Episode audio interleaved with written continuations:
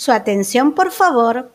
Desde la escuela número 966 Ituzaingó, los invitamos a conocer mundos mágicos y desconocidos, a descubrir historias increíbles de aventuras y fantasías, y con muchas enseñanzas para compartir. ¡Vamos!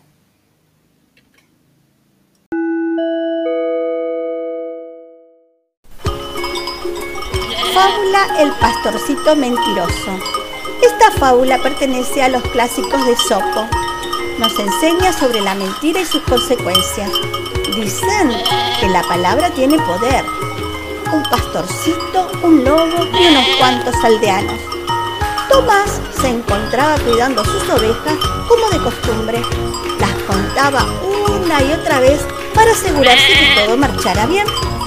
Pero, aburrido entre pasto y lana, se le ocurrió la idea de hacer una broma a los aldeanos.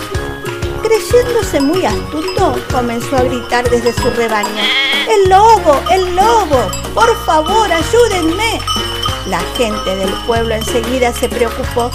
Velozmente dejaron sus actividades pausadas y subieron a la colina.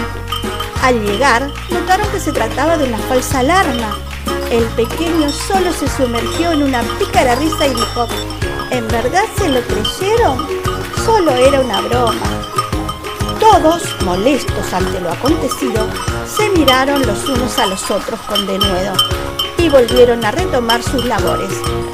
Creo que no le enseñaron valores en su casa a este muchacho, dijo uno de los aldeanos. Días después, Tomás volvió a decir con voz fuerte, ¡Ayuda, ayuda, ayuda! Mis ovejas corren peligro. La gente comenzó a discutir. No sabían si creerle o no. Aún así, tomaron la decisión de asomarse al rebaño. ¿Dónde está el lobo? ¿Dónde está el lobo? preguntaron. El pequeño, ahogado entre su risa, no lograba contestar. Se trataba de otras de sus jugarretas. Nos has hecho nuevamente perder el tiempo. Vámonos de aquí, dijo uno de los presentes. Tiempo después, el pastorcito observó a lo lejos un lobo. Tuvo terrible miedo, tanto que gritó, ¡Socorro, socorro, socorro! ¡El lobo, el lobo! Esta vez nadie respondió a su llamado. El lobo devoró todo el rebaño y el pequeño se salvó por pura suerte al treparse a un árbol.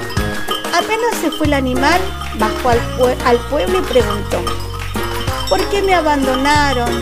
He perdido todas mis ovejas y por poco termino yo también en la boca del lobo.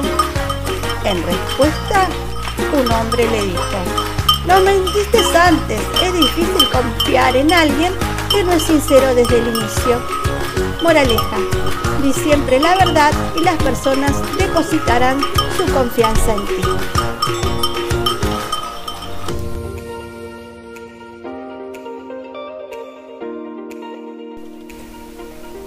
Buen día colegas, sean todos bienvenidos a Tiempos para Compartir Experiencias Educativas.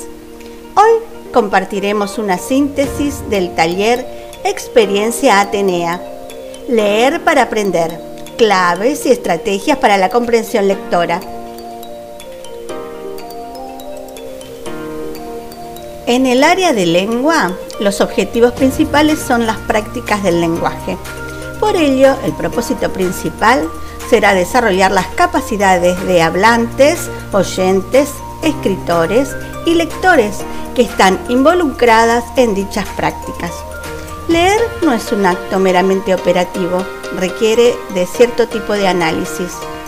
¿Cuál es la diferencia entre la lectura comprensiva y la decodificación? Hay una gran diferencia entre leer y comprender lo que leemos.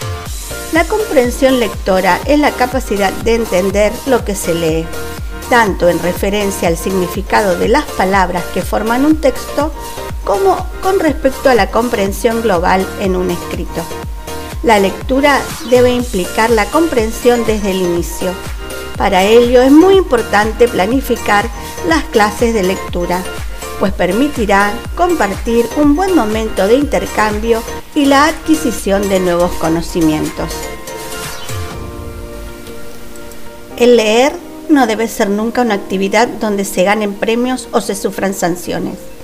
Es necesario articular distintas situaciones de lectura, oral, colectiva, individual, silenciosa, compartida. Debe ser una actividad significativa, gratificante, que responda a una finalidad que todos comprenden y comparten. Siempre hay que establecer un propósito para la clase y tener en cuenta algunas actividades y estrategias. El docente debe analizar la complejidad y ofrecer ayuda para llegar al objetivo. Antes de la lectura, lo que generalmente conocemos como actividades del tipo tender puente, los alumnos deben predecir y anticipar para establecer relaciones con los conocimientos previos. Durante la lectura, el docente, al planificar la clase, debe anotar dónde es importante detenerse, retomar ideas y hacer preguntas, prestando atención a la calidad de las preguntas. Para que sean realmente útiles y dinámicas, estas deben estar escritas en el propio texto del docente. Después de la lectura hay que organizar las ideas. Para mejorar las prácticas de lectura comprensiva, en el taller nos facilitaron una plantilla para la planificación de la lectura, la cual consta de los siguientes ítems. 1. Grado. 2. Texto seleccionado. 3. Elementos de la estructura del texto que trabajaremos. 4 propósito de la lectura, para qué se va a trabajar la lectura. 5. Escribir en el texto las preguntas que hará el docente. Las profesoras destacaron que las intervenciones deben registrarse en la copia del texto que tenga el docente. Estas preguntas pueden ayudarnos a planificar un ejercicio de lectura que resulte significativo para nuestros alumnos. 6 ¿Cómo los estudiantes volverán al texto completo? En mi caso particular, seleccioné segundo grado la fábula del pastorcito mentiroso. Los elementos de la estructura seleccionados fueron las partes del cuento, introducción, nudo y desenlace. Los propósitos a lograr, practicar lectura en voz alta en clase, identificar las características de la fábula como género literario, la moraleja localizar palabras y expresiones claves en la narración, ordenar los principales acontecimientos de la narración en la secuencia primero, luego y finalmente. Las intervenciones que marqué y anoté en el texto son, primero, algunas de las preguntas que utilicé para activar la comprensión fueron, ¿cómo se encontraba Tomás? ¿Qué se le ocurrió? para ayudarlo. ¿Qué hizo la gente? ¿Y qué les dijo el pastorcito? Etcétera. Segundo, atendí a expresiones o palabras cuyo significado pueden los alumnos no entender. ¿Qué será un aldeano? ¿Qué querrá decir astuto? ¿Saben lo que es un rebaño? ¿Y lo que es una moraleja? Etcétera. Tercero, y al finalizar para obtener las ideas principales propuse, si le queremos contar a la familia de qué se trata la fábula, ¿qué le contaremos? ¿Cómo lo hacemos para que entiendan? Las actividades con las que los alumnos volverán al texto completo serán, entre todos, realizarán la renarración oral, harán una crítica literaria de la fábula, sobre qué trata el cuento, qué me gustó más, por qué, qué no me gustó, por qué. Realizar una historieta contando los principales acontecimientos, introducción, nudo y desenlace.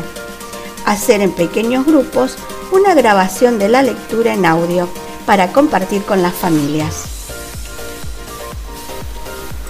Los equipos docentes deben estar prevenidos para no producir acercamientos superficiales que podrían hacer de la clase una simple sucesión de actividades. Debe ser una actividad significativa que responda a una finalidad que se pueda comprender y compartir. ¿Cómo alcanzamos ese nivel de comprensión lectora? Preguntar para activar la comprensión, anticipación, inferencia y volver al texto. Hacer predicciones antes y durante la lectura ¿Qué creen que pasará? Reconocer hechos, datos, detalles y evidencias a medida que vamos leyendo. Identificar las relaciones de causa y efecto de los acontecimientos en la historia. Comparar y contrastar las anticipaciones con la información presentada. Identificar secuencias textuales. Primero pasó esto, segundo aquello, etc. Relacionar las nuevas ideas con las anteriores. Descubrir las características del género.